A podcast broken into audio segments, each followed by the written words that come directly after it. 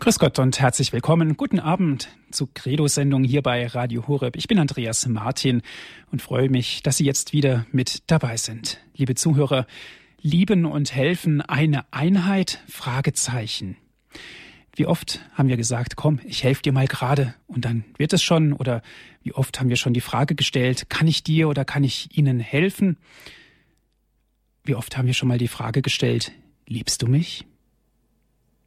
Berechtigt stellen wir natürlich die Frage, lieben und helfen, ist das eine Einheit? Kann ich vielleicht helfen, ohne zu lieben? Denken wir zum Beispiel an die ganzen Menschen, die im Krankenhaus liegen, zum Beispiel auch an die Ärzte, an die Pfleger und Schwestern.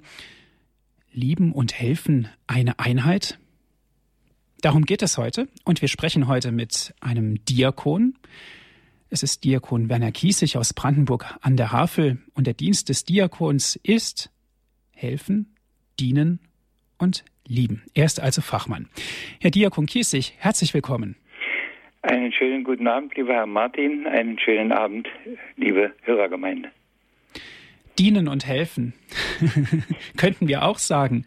Lieben und helfen könnten wir auch sagen, Herr Diakon. Wie sehen Sie das als Diakon?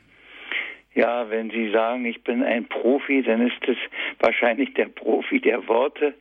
Aber ich weiß, dass in der Wirklichkeit, in der Alltäglichkeit, in der wir leben, doch vieles, vieles ganz, ganz anders ist und dass auch bei vielem guten Willen, den man hat, manches den Bach runtergeht. Aber das ist schon ein, ein Thema, das ja vielleicht heute in ganz besonderer Weise wichtig ist und wir uns damit beschäftigen müssen weil aus so viel ein Job geworden ist, wo früher eine Berufung war, und daher kommt ja auch das schöne Wort Beruf, da ist heute ein Job.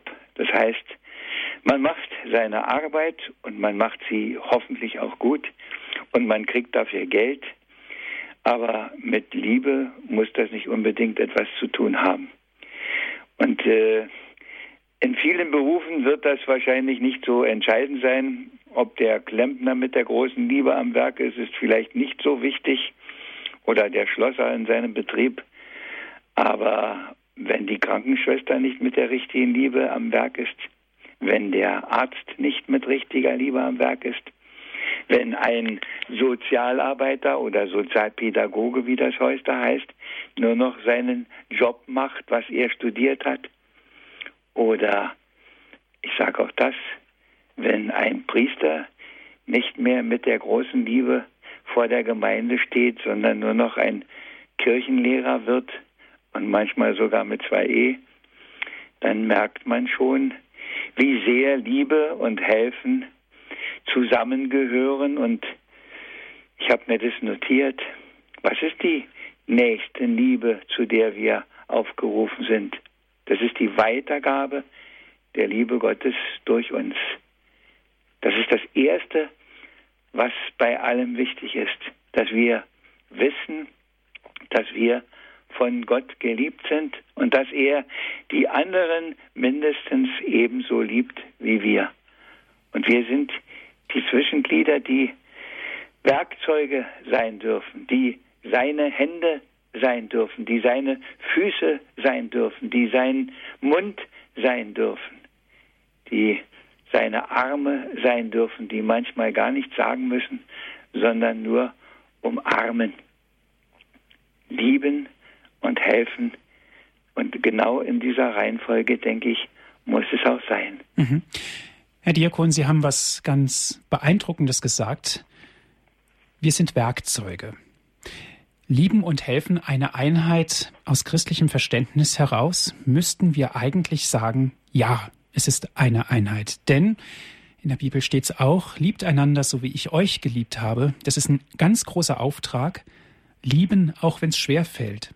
Und bei Ihrer Aufzählung, nochmal um darauf zurückzukommen, haben Sie gesagt, umarmen dürfen, helfen dürfen. Es ist gar nicht das Muss, sondern es ist, wir dürfen es. Es ist das erstens, wir dürfen es und zweitens ist es, wir wollen es nicht, wir müssen es. Und da sind wir bei dem Wort, das in der Heiligen Schrift zwar an anderer Stelle steht und in anderem Zusammenhang, wo die Apostel vor dem Hohen Rat waren und sie sagen, wir können unmöglich schweigen von dem, was wir gehört haben. Und so heißt es, müsste das eigentlich doch für uns auch heißen, wir können unmöglich an den anderen vorbeigehen, wenn wir doch um Gottes Liebe zu allen wissen. Und es ist ja nachweislich in der Geschichte, wo fing die Nächstenliebe in ganz besonderer Weise an? Wo kamen die ersten sozialen Einsätze? Die kamen bei denen, die von dieser Liebe ergriffen waren. Das ist in, in der Geschichte Jesu deutlich, indem er sich derjenigen erbarmt. Und das ist in der Nachfolgezeit auch so. Die ersten Hospitäler, die ersten Armenhäuser, das waren alles Christen, die das ins Werk gesetzt haben, weil sie gesagt haben, mein Gott, wenn ich so sehr von ihm geliebt bin, dann kann ich an den anderen nicht mehr vorbeigehen. Dann muss ich etwas tun, da wo die Not mich anspringt und da wo ich sie sehe. Und für mich ist das große Phänomen, dass das über weite Strecken Klosterleute waren, die eigentlich hinter Mauern leben. Die sehen am meisten. Das ist auch so ein Phänomen. Ich weiß, wie wir vor etlichen Jahren bei Zisterzienserinnen waren in Marienthal. Und dann hat uns die Schwester Oberin, die Priorin da gesagt, dass sie einmal am Tag Nachrichten hören und den ganzen Tag diese Nachrichten in ihrem Kopf haben, in ihren Gebeten haben und so ihren Einsatz hinter den Klostermauern für die Welt leisten. Alles vor Gott tragen. Das, was wir in jeder Eucharistiefeier ja auch nicht anders tun. Alles auf den Altar legen, damit der Herr es mit zum Vater nimmt, damit wir es loswerden, das Ungute und dass wir das Gute wieder empfangen, dass wir frei werden dafür. Und darum Liebe ohne ein Miteinander mit den anderen, ohne Helfen, das geht eigentlich gar nicht. Mhm. Herr Diakon, können wir denn überhaupt vom Helfen, von Gutes tun, die Liebe abkoppeln? Können wir das trennen? Wenn Sie das so fragen, dann muss man eigentlich sagen, wir eigentlich dürften das gar nicht so in Frage stellen können müssen oder wie soll ich sagen. Aber ich weiß, dass bei vielem nur noch der Job gemacht wird. Ich weiß, dass ich denke an eine evangelische Gemeindeschwester vor vielen Jahren, die gesagt hat, wenn ich mir so meine Runde Gemeindeschwestern, für die ich zuständig bin, angucke, dann wären zu meiner Zeit wären davon etliche keine Schwestern geworden. Die hätten es nicht werden dürfen, weil ihnen genau das fehlt, die Liebe zu den Menschen.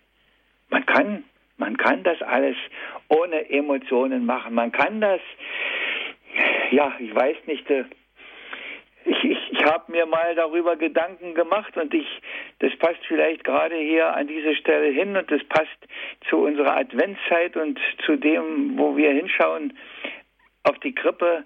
Ein Gedicht, das ich geschrieben, vielleicht habe ich es schon mal vorgelesen, ich weiß es nicht. Das heißt ohne Liebe.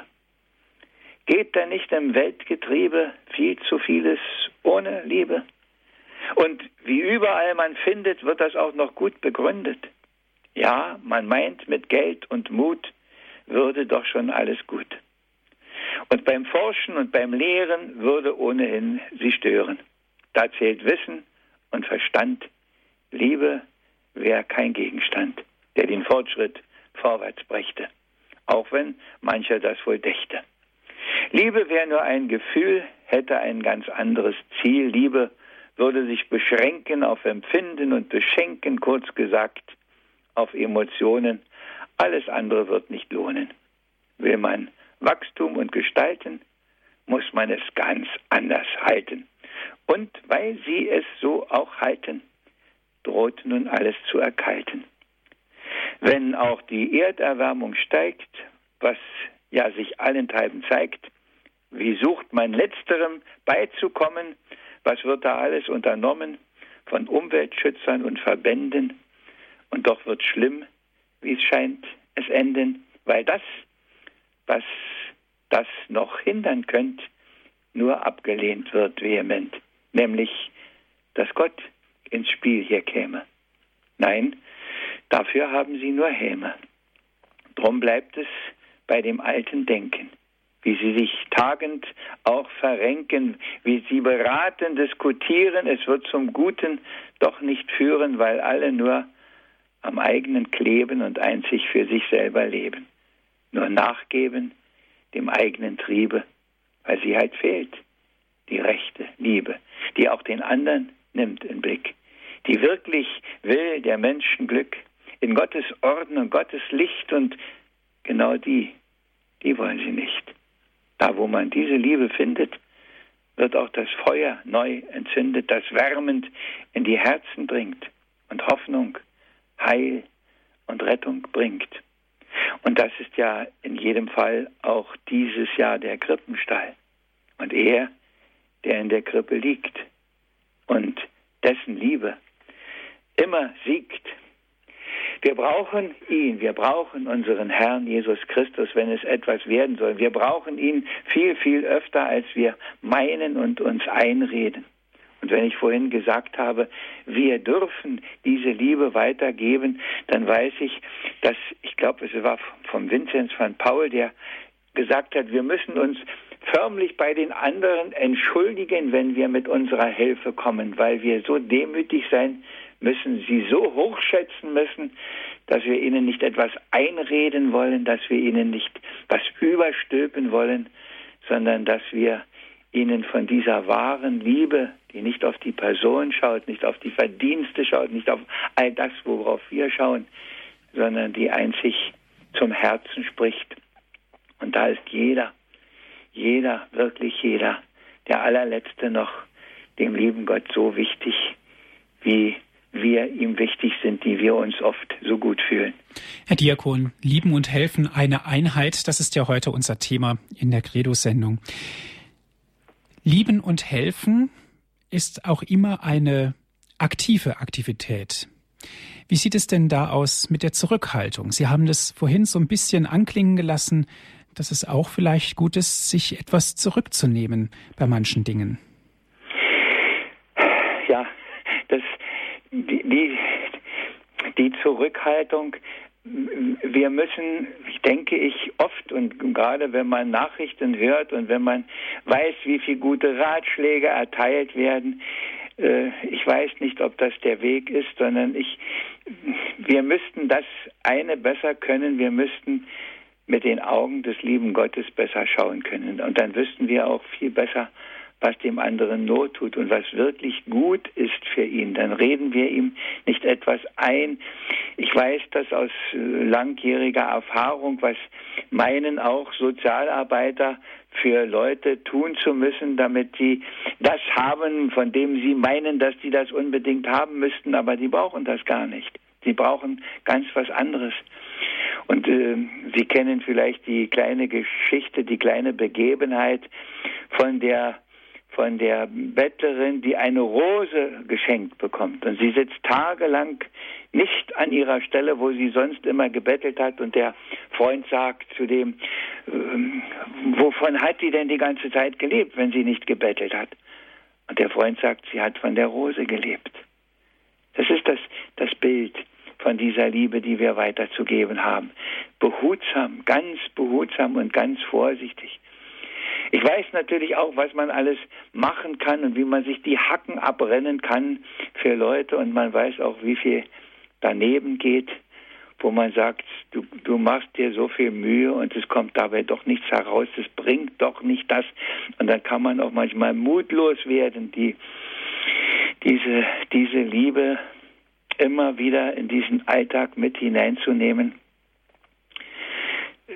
Ich glaube, das geht ohnehin nur, wenn man immer wieder darum betet, dass man auch das Richtige tut, dass man das Richtige sieht, dass man das Richtige entscheidet und das muss er machen. Und sonst stülpen wir den anderen etwas über, von dem wir meinen, dass das unbedingt so sein müsste. Irgendwer hat mal gesagt, an guten Ratschlägen ist kein Mangel, guter Rat wird kiloweise abgegeben und grammweise angenommen. Lieben und helfen, eine Einheit, liebe Zuhörer, das ist heute unser Thema in unserer Credo-Sendung hier bei Radio Horeb. Wir sind im Gespräch mit Herrn Diakon Werner Kiesig. Augen verborgen, doch mit dem Herzen zu sehen. Unser Verstand kann nicht fassen,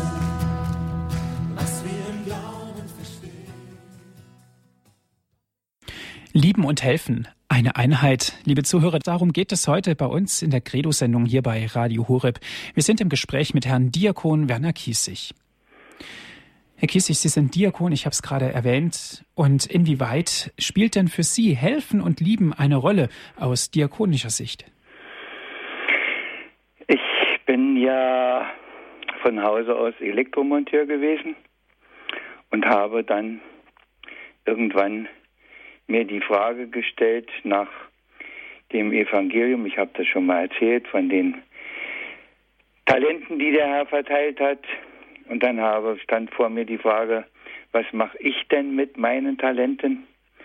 Und dann kam nach einigem Hin und Her und Überlegen kam da heraus, dass ich in eine kirchliche Ausbildung zum Fürsorger ging und habe natürlich von 1964 bis 1981 auch als Fürsorger, wie das damals hieß, auch gearbeitet habe. Also unendlich viele Hausbesuche gemacht bei den unterschiedlichsten Leuten. Das Abenteuerlichste war in Berlin bis in den dritten Hinterhof hinein und dann ein paar Treppen hoch und ich weiß nicht was. Und habe also so doch eine ziemliche Bandbreite der Leute kennengelernt, habe auch kennengelernt, dass Leute lieber in ihrem Chaos zu Hause sind, als in der schönen, geordneten, aufgeräumten, gereinigten Wohnung.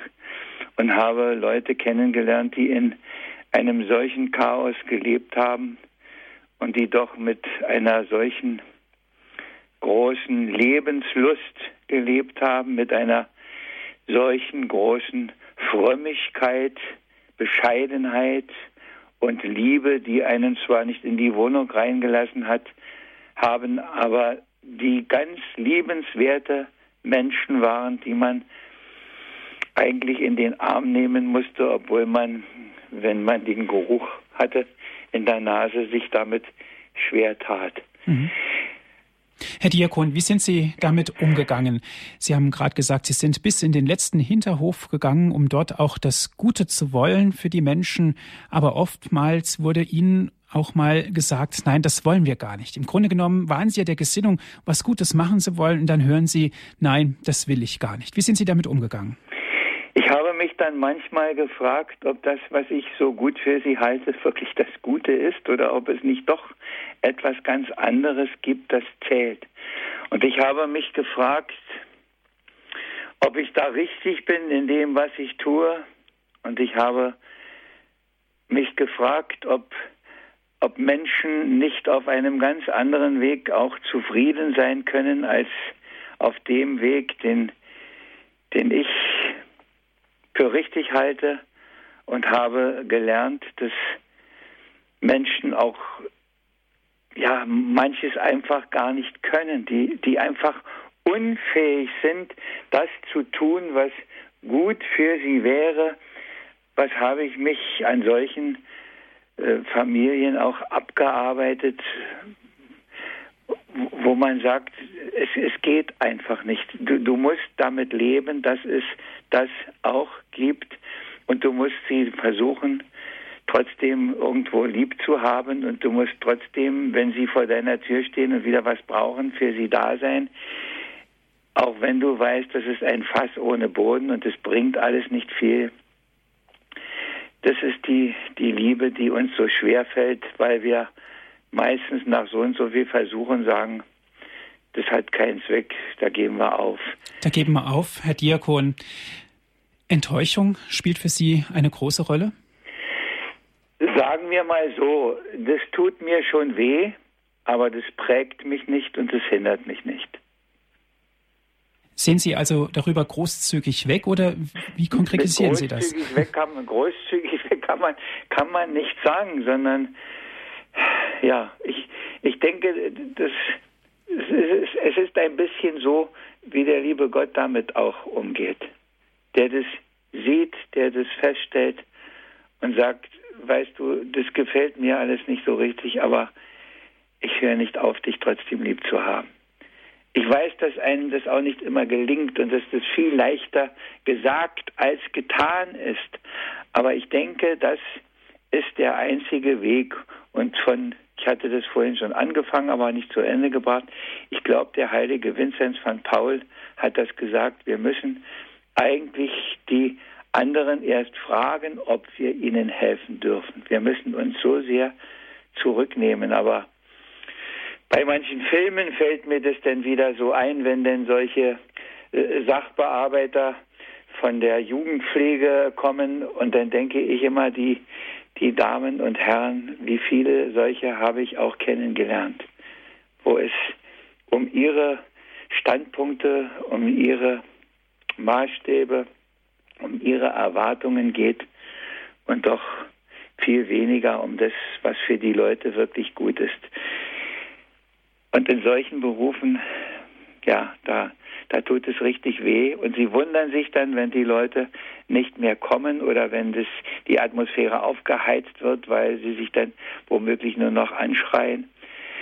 Aber und hätte die Liebe nicht, es nützte mir nichts. Und das, das ist das Wort des Apostels Paulus, das mich immer wieder bewegt und wo ich immer wieder feststelle, auch wie viel mir noch fehlt, dass ich da nicht aus meiner Haut kann und über meinen Schatten springe.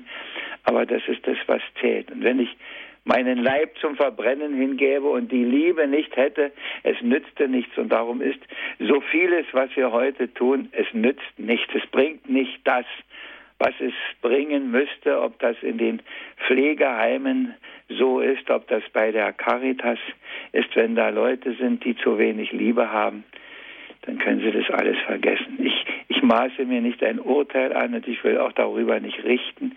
Ich bin nur unsagbar traurig, auf dass es so ist und dass ich es nicht ändern kann und dass ich damit zurechtkommen muss. Das ist mein Problem dann.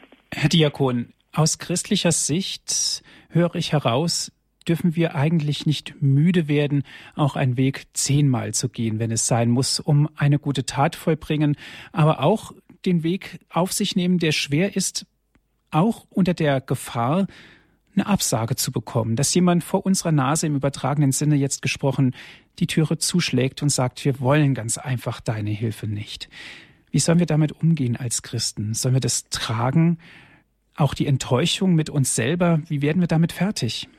Wir müssen damit umgehen. Wir müssen das, was wir nicht ändern können, dem lieben Gott anempfehlen. Und äh, ich weiß, dass ich das immer wieder gemacht habe wenn ich gemerkt habe, du kannst da nichts bewegen, du kriegst da nicht auf die Reihe, das, was du denkst, was da sein müsste, das funktioniert einfach nicht, dann mach das, was geht und dann nimm die Leute einfach immer wieder mit in dein Gebet und sag, wenn ich keinen Weg mehr weiß und wenn ich nicht kann, du lieber Gott, du kannst es. Aber wir haben wir haben so viel professionalisiert. Wir haben an so vielen Stellen gemeint, es müssen für alles die studierten Fachleute sein. Und wir haben dabei übersehen, dass es um die Fachleute ein bisschen weniger geht. Ich würde ganz gerne an dieser Stelle eine kleine Geschichte vorlesen von einem großen Caritas-Priester vom Pater Schniedrich, von dem habe ich schon mal was erzählt, der ein großes Werk auch im Heiligen Land aufgezogen hat der einer war, der bis zum letzten auch gedient hat, ein Priester bei der Caritas. Und der hat eine schöne kleine Geschichte geschrieben, sie ist nur zwei Minuten oder was, aber die passt hierhin. Es ging ein Mann von Jerusalem nach Jericho, sah in der Wüste einen Verwundeten am Wegrand liegen und las ihn auf. Ging dann ein zweites Mal nach Jericho, fand einen zweiten Verwundeten, las ein zweites Mal auf ging ein drittes Mal, viertes, ein fünftes Mal den gleichen Weg und fand jedes Mal einen Verwundeten. Jedes Mal, wenn er von Jerusalem nach Jericho ging, ging hundertmal und fand hundertmal, ging tausendmal und fand zum tausendsten Mal. Halb hatte er es vorausgeahnt, einen Verwundeten am Weg und immer an der gleichen Stelle. Als er zum 2233. Mal von Jerusalem nach Jericho ging, dachte er bei sich, es liegt bestimmt schon wieder einer da und stolperte schon darüber. Er erschrak und entschuldigte sich vor seinem 2233. Verwundeten, holte dann wie üblich den üblichen Vorrat aus der Satteltasche und begann mit üblicher Sorgfalt, diesen seinen neuesten 2233. Verwundeten übungsgemäß zu salben und zu wickeln, um ihn abschließend, weil Übung den Meister macht, mit einem einzigen Ruck auf den Esel zu verladen, worauf dieser ohne weiteren Befehl dann auch sofort davon lief in üblicher Richtung auf die Herberge zu und dort auch richtig ankam. Der Esel mit seinem Verwundeten. Diesmal bloß zu zweit ohne den Samaritan. Der Samaritan nämlich war in der Wüste zurückgeblieben, um dort zunächst einmal das Räubernest auszuspionieren, als er über seinen 2233. Verwundeten stolperte war ihm nämlich plötzlich die Erleuchtung gekommen, dass er in Zukunft zum guten Herzen unbedingt auch ein bisschen mehr Kopf haben müsse, auf die Gefahr hin, sonst seinen Titel als barmherziger Samaritan zu verlieren. Mensch, Mensch, wie komme ich bloß, konnte ich bloß den Räuber vergessen? Als er diese so lang versäumte Kopfrechnung machte, ergab sich schon in einer ersten Übersicht, dass es nicht bloß rationeller und billiger, sondern vor allem auch eine bessere Qualität von Barmherzigkeit sei, sich vorsorglich und zwar resolut mit dem Räuber zu befassen, statt nachträglich Heftpflaster auszuteilen. Pünktchen, Pünktchen, Pünktchen. Er merkte sich das Rezept und war von da an mit immer weniger Arbeit ein immer wieder besserer und noch besserer barmherziger Samaritan, der damit, dass er Abhilfe schaffte, so gründlich half, dass er ein früherer Freund, der Herbergsvater, mit dem defizitären Jahresabschluss nach Jerusalem zur Tempelbehörde lief, um ihn wegen Geschäftsschädigung zu verklagen und gleichzeitig einen Antrag auf Überbrückungshilfe einzureichen. Lieben und helfen einer Einheit, Pater Schniedrich. Eine schöne Geschichte, denke ich, die manches sagt, die manches beleuchtet. Sie dürfen gerne darüber noch einmal nachdenken. Das werden wir jetzt gerne tun, Herr Diakon. Lieben und helfen, eine Einheit, liebe Zuhörer, das ist heute unser Thema. Was sagen Sie dazu? Ist es wirklich eine Einheit? Ich lade Sie ein, rufen Sie an, sprechen Sie mit. Darum geht es heute in unserer Sendung Credo hier bei Radio Hureb. Wir sind im Gespräch mit Herrn Diakon Werner Kiesig. Wir freuen uns auf Ihren Anruf.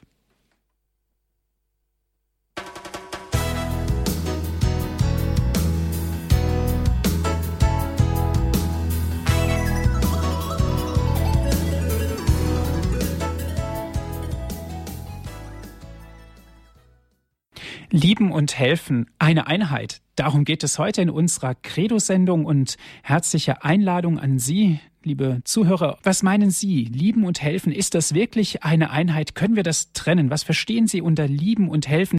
Herr Diakon, eine erste Hörerin darf ich begrüßen. Es ist Frau Irene. Grüß Gott. Grüß Gott. Grüß Gott. Frau Irene, Sie haben mir gesagt, Sie möchten gerne anonym bleiben. Das ist gar kein Problem. Und Sie haben mir im Hintergrund verraten, Sie sind eine Einsatzleitung einer Hospizgruppe. Jawohl. Und da sind wir natürlich schon mittendrin im Thema Lieben und Helfen. Ist es eine Einheit? Was sagen Sie dazu? Ähm, ich habe das ja jetzt gehört, wie ähm, Ihr Gesprächsteilnehmer ähm, schon sich geäußert hat. Und da kann ich einfach ähm, das äh, große Stück weit bestätigen. Und äh, meine Erfahrung ist es einfach, ähm, lieben, ähm, ja, ich bringe mich ein, ich spüre genau, wann, wann ähm, die Abwehr kommt. Ich spüre es manchmal schnell, manchmal weniger schnell und versuche mich danach zu richten. Mhm. Frau Irene, was meinen Sie mit Abwehr? Ähm, ja, dass jemand ähm, den Kopf auf die Seite dreht, dass ähm, vielleicht die, äh, die Hand erhoben wird, dass vielleicht ähm, gar nicht reagiert wird, wenn ich irgendwas sage, ähm, dass ich, ich biete was an und es wird einfach nicht gehört. Ähm, so, das sind so jetzt mal. Ja. Lieben und helfen, eine Einheit, Herr Diakon. Ich kann das äh, gut nachvollziehen und ich weiß, äh, wovon Sie sprechen, wenn Sie das erzählen. Ich kenne das auch. Und die Frage ist, äh, gibt man dann auf oder gibt man nicht auf? Was kann man machen? Ich kann natürlich kaum gute Ratschläge geben. Dafür ist vielleicht mein mein Erfahrungshorizont nicht weit genug, aber ein so ein paar solcher Beispiele habe ich auch. Und ich weiß, dass ich bei einem Mann am Bett stand und äh, er hat gesagt, Sie brauchen nicht wiederkommen. Ja. Und dann sagte mir die bei meinem nächsten Besuch im Krankenhaus, das war nicht im Hospiz, das war im Krankenhaus, sagte mir die Stationsschwester, der Herr so und so liegt im Sterbezimmer, er ist nicht mehr ansprechbar. Ich sag gut, ich gehe hin. Und dann bin ich hingegangen und da lag er weit weg, so dem Äußeren nach. Ja. Und äh, habe dann einfach noch bei ihm gebetet und dann kam die Schwester und hat den Puls gefühlt und dann hat sie gesagt, ich werde es nie vergessen. Lieber Herr Diakon, ich gehe jetzt Vesper beten, aber das dauert noch lange, der Puls ist so kräftig. Und irgendwas sagte mir, bleib hier und bete weiter. Ja. Und ich habe den schmerzhaften Rosenkranz gebetet und nach zehn Minuten war alles vorbei. Mhm. Habe dann in die, bin runtergegangen, dann habe in die Kapelle reingeschaut. Die Schwester machte einen Langhals. Ich habe nur das Zeichen gemacht mit der Hand, es ist alles gut. Mhm. Ich sehe noch ihr Gesicht, weil sie das nicht erwartet hatte, aber ich weiß, dass das manchmal so geht. Ja.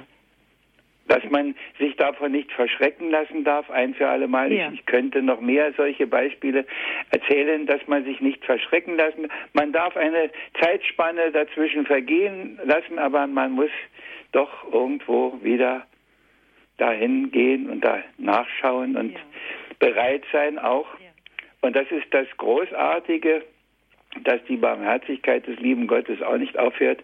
Und was bei dem Sterbenden passiert, wir wissen es nicht. Aber dass das, was wir da anbringen, dass das noch ankommt, ich Mhm. weiß das sehr genau, weil ich das oft genug erlebt habe, Ja. wie das geht und wo ich auch weiß, dass man an solcher Situation laut sprechen muss und nicht nur in einer Ecke flüsternd beten, sondern da muss man das aussprechen, Ja. worum es geht, ja. Ja, ja, und einfach auch so für mich dann immer, ähm, ja, äh, ich, ähm, also äh, ich versuche dann einfach im Vorfeld schon, ich gehe mit Gott dahin und ähm, und stehe dann auch, also wenn ich dann dort bleibe und wenn ich dann da bin oder so und wenn es auch manchmal äh, ganz zwiespältig ist, ob oder ob nicht, ja, dann stehe ich trotzdem also ganz zu meinem Inneren, zu meinem Glauben, zu meinem Gott und versuche ganz sanft einfach also dann da zu bleiben und ähm, ja, also natürlich immer unterschiedlich. Äh, Das, äh, das kann man also als pauschales einfach sagen, sondern das muss man immer auch irgendwie spüren und wie Sie selber sagen, einfach mal da bleiben und ein anderes Mal, da, da, da geht es überhaupt gar nicht. Mhm. Ja? Frau Irene, wie gehen Sie mit Enttäuschungen um, wenn sich wirklich jemand mal abwendet von Ihnen? Also ich habe da eine Person und diese Person, die hat ähm, ihre Tochter vor zwölf Jahren durch Selbstmord verloren. Und ähm, ich bin immer noch mit ihr befreundet, obwohl das eine Zeit lang so schwierig war. Ähm, ich habe mich, also ich habe mich äh, bemüht um sie. Ich wollte einfach ihr nahe sein. Ich wollte ihr helfen. Und es war so schwierig, ja, dass da habe ich an ihr habe ich gelernt, was es heißt, mit jemandem umzugehen, der also der Trauernde ist, der jetzt Ja sagt und eine Sekunde später Nein sagt. Und so dieses mit, die, mit diesem äh, äh, mit ihr zu leben, ja, das habe ich jetzt gelernt und das heißt für mich immer, also ich habe Kontakt mit ihr und wenn es okay ist, dann gelingt es und wenn nicht, dann gelingt es nicht. Und dann lasse ich sie wieder los. Das kann ich heute. Aber das war ein ganz schwerer Prozess für mich, äh, das zu akzeptieren. Und das hat die Dame, die Frau, die hat, die hat es mich gelehrt. Das ist ein Lernprozess, vielleicht Ja. sogar auch ein ein, lebenslanger Lernprozess Ja. auch loszulassen. Ja, ja. Haben Sie herzlichen Dank, Frau Irene, dass Sie angerufen haben, dass Sie uns auch einen Einblick in Ihr Beruf gegeben haben. Sie sind Einsatzleitung einer Hospizgruppe. Okay. Dankeschön. Ich danke Ihnen auch. Dankeschön für Ihren wertvollen Dienst. Auf Wiederhören. Wiederhören. Herr Diakon, es geht weiter mit einer nächsten anonymen Hörerin. Sie ruft an aus Aachen. Guten Abend. Guten Abend Ihnen beiden und Guten allen Abend, Hörern. ja. Mm, Ich habe äh, mal noch einen ganz anderen Gesichtspunkt möchte ich reinbringen. Sie haben das eben schon mal angedeutet, Herr Diakon, ähm, dass zum Lieben auch äh, der Verstand gehört. Denn der barmherzige Samariter ging dann der, daran, äh, die Ursache für sein Helfen auszuräumen. Ne? Und in der Richtung möchte ich mal kurz mit Ihnen sprechen. Äh, und zwar auch helfen aus Liebe kann zu viel des Guten sein. Und zwar vor allem ähm, zum Beispiel bei der Mutterliebe. Also das weiß ich auch aus eigener Erfahrung, nicht jetzt von mir persönlich, aber ähm, äh, wenn eine Mutter eben ihr Kind so sehr liebt, dass sie ihn immer, zum Beispiel ein Sohn, äh, immer äh, verwöhnt und immer äh, ja schützt vor Anforderungen, dann ähm, dann wird dieser Junge äh, später nie selbstständig oder nur sehr schwer. Äh, Ich habe also bei dem, was Sie sagen, doch sehr stark das Empfinden, dass das gar nicht die Liebe ist, von der wir reden. Diese, diese überzogene Liebe ist nämlich gar keine, keine Liebe mehr. Die, die richtige, die echte Liebe will das Gute für den anderen. Sie weiß, dass sie ihn nicht vor allem bewahren kann. Sie muss ihn befähigen, dass er mit beiden Beinen im Leben stehen kann und dass er mit diesem Leben, das auch in seiner Schrecklichkeit an vielen Stellen nicht zu ändern ist, zurechtkommt. Das ist die Liebe, um die es geht. Das andere ist, ja, weiß ich nicht. Ich, ähm, ich zögere etwas, es zu sagen, aber ich fürchte, da ist mehr äh, Selbstliebe dabei, dass man sich selbst etwas nicht antun will, dass man nichts verlieren möchte, dass man nicht loslassen kann. Und äh, das ist nicht die, die richtige Liebe will das Gute, das Beste für den anderen. Und das ist manchmal auch ein ganz klares Wort und eine ganz klare Grenze, die man setzen muss. Das, das alte Wort Kindergärtnerin hat da immer so für mich so einen besonderen Klang. Wenn der Gärtner gute Früchte ernten will, dann muss der mit der scharfen Schere auch dazu Werke gehen. Sonst hat er zwar im Frühling einen wunderschönen Blütenbaum, aber er hat im Herbst, wenn die Ernte angeht, hat er nichts zu ernten. Und so denke ich, ist das das richtige Maß, das ist eine übertriebene Mutterliebe, wie man das so nennt, aber das ist nicht die Liebe, um die es geht, sondern die Liebe, von der wir reden, die Liebe Gottes ist, ich nehme dich, wie du bist, aber ich mache dich fähig, auch in dieser Welt zu leben, damit zurechtzukommen, weil du weißt, dass ich hinter dir stehe, dass ich dich auch tröste, wenn du hingefallen bist, aber ich verhindere nicht unbedingt, dass du hinfällst. Mhm. Dankeschön. Zunächst nach Aachen. Herzlichen Dank für Ihren Anruf. Alles Ich Gute. möchte noch was ergänzen. Darf ich das Ja, noch wohl? gerne. Also ich finde, diese Liebe, die muss auch immer mit Verstand, also die Güte und Liebe muss immer mit Verstand gekoppelt Richtig, sein. das ne? geht gar nicht anders. Ja, das ist richtig. Mhm. Und von daher müssen auch Leute eine vernünftige Ausbildung haben, die im Sozialdienst sind. Aber das, wir dürfen nicht die Liebe durch eine Methode ersetzen, wenn ich es mal drastisch sage. Verstand und Liebe. Herr Diakon, manche Menschen sind auch vor Liebe blind, das sagt man ja immer so schön. Aber das Blindsein bedeutet eigentlich eine Sicht nach innen, und zwar eine Sicht auf das Herz. Herz und Liebe, die Verbindung.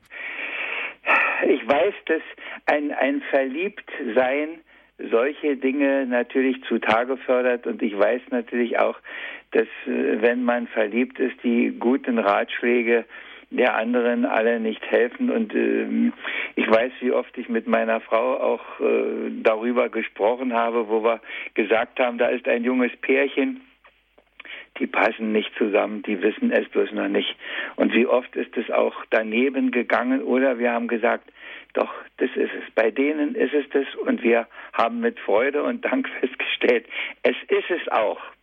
Äh, also äh, so ganz blind sollte die Liebe da schon nicht sein. Ich denke, dass diese Paarung Verstand und Liebe, dass man auch vernünftige Argumente haben kann, weshalb man einen anderen äh, nicht nur liebt, sondern dass man mit ihm zusammenbleiben will und da sind auch bestimmte Voraussetzungen. Wenn es nicht passt, dann passt es nicht. Und was heute leider ein bisschen hinten runterrutscht ist, die Verbindung in dem einen Glauben ist ein unglaublich starkes Band und wo das fehlt, wird vieles nicht gleich sinnlos, aber viel, viel schwieriger. Und ich weiß auch da, wovon ich rede.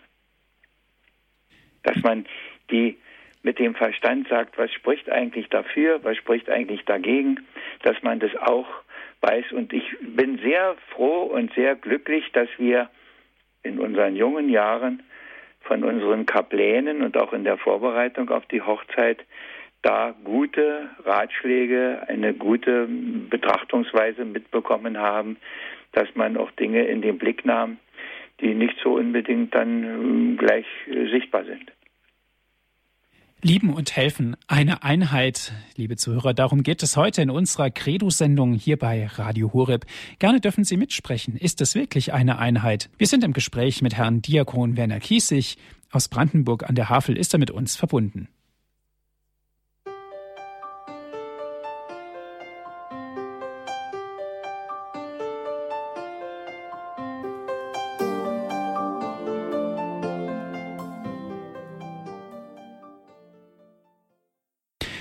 Sie hören die Credo-Sendung hier bei Radio Horeb. Mein Name ist Andreas Martin.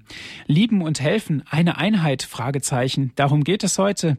Wir sind im Gespräch mit Herrn Diakon Werner Kiesig aus Brandenburg an der Havel. Weiter geht's mit Frau Claudia. Herr Diakon, sie ruft an aus Jena, Thüringen. Grüß Gott.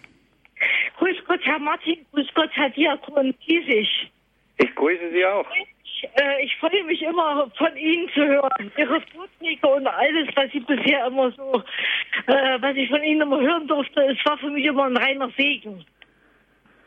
Muss ich ganz ehrlich mal dazu sagen.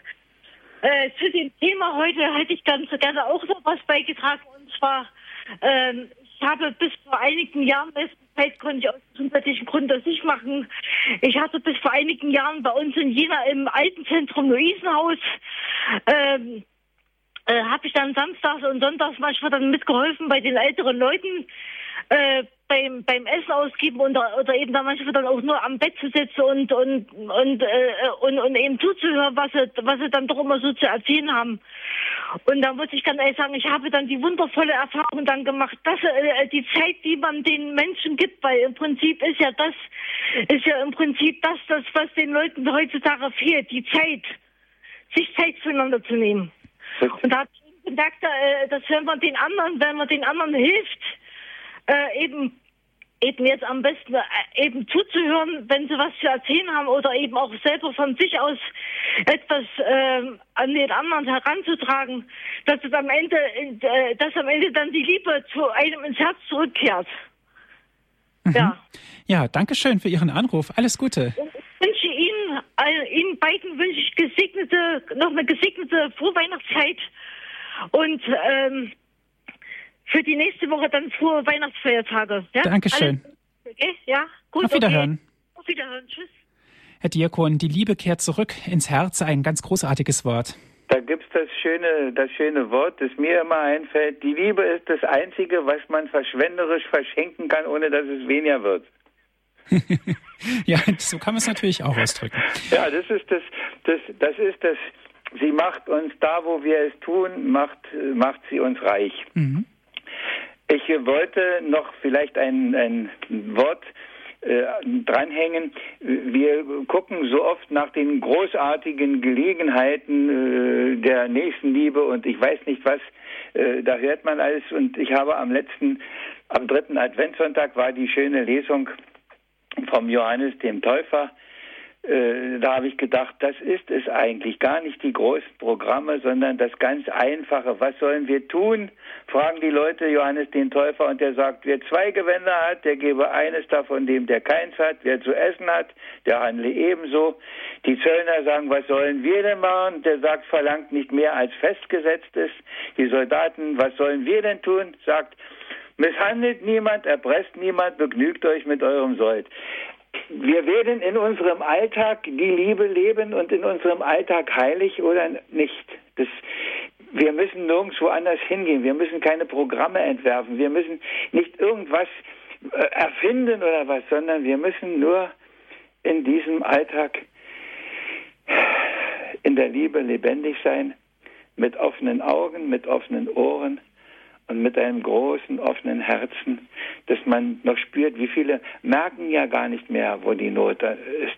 Wenn ich sehe, was für, für unheilvolle Dinge getan werden, dann frage ich mich, wie geht das? Haben die nicht mehr den Blick auf die anderen? Sonst könnten sie das doch, sonst könnten die das doch gar nicht so machen. Die müssten doch irgendwas spüren, die müssten doch irgendwo merken, dass das verkehrt ist, was sie da machen ich will von den Gräueltaten noch gar nicht reden, sondern, sondern in, in, in diesem Alltag, wenn, wenn, Sie kennen solche Meldungen, wenn eine, in einem Haus, in dem sechs, acht Parteien wohnen, jemand stirbt und der liegt tagelang und es merkt keiner, dann muss doch irgendwas nicht stimmen in diesem Haus.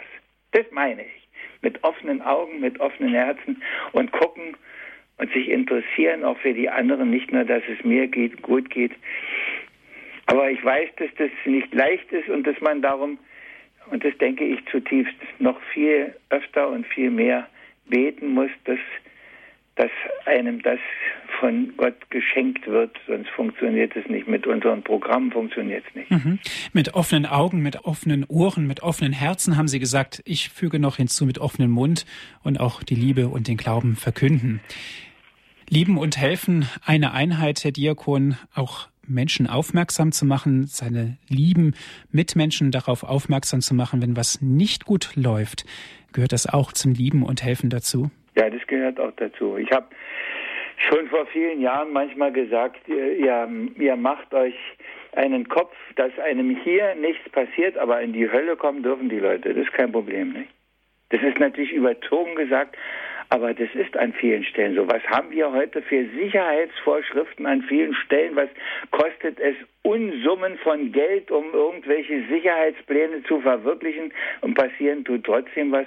Und das, wo es um unser ewiges Heil geht, da ist fast nichts im Angebot, ne? Ich traue mich das fast nicht zu sagen, und doch ist es wahr. Was können wir ganz konkret dagegen tun, Herr Diakon? Wir können da, wo wir sind, ein lebendiges Zeugnis geben, einfach indem wir das Leben, was wir glauben, so gut wir können und uns auch entschuldigen und um Verzeihung bitten, wo wir es wieder einmal nicht gemacht haben.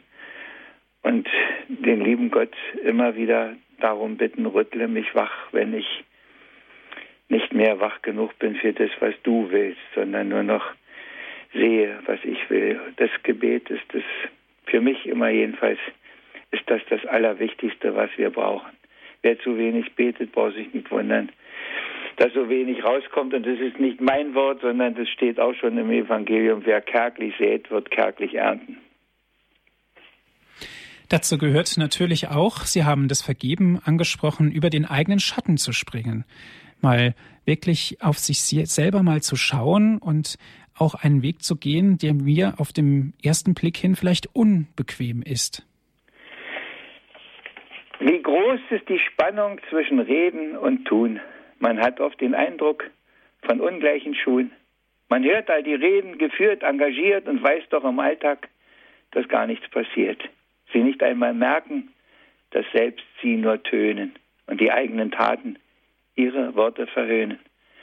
Man kann auch nichts sagen, weil sie es gar nicht begreifen, sich nur auf die eigene Meinung versteifen. Was andere sagen, hat gar kein Gewicht. Und so ist es wohl auch mit diesem Gedicht. Doch eines gestehe ich ganz ehrlich hier. So ist es nicht nur woanders. So ist es auch bei mir. Dass für manches mir einfach fehlt das Empfinden. Darum gibt es auch weiterhin Versagen und Sünden. Und wer diesem Unheil will wirklich entrinnen, muss schauen in den Spiegel, vor Gott sich besinnen.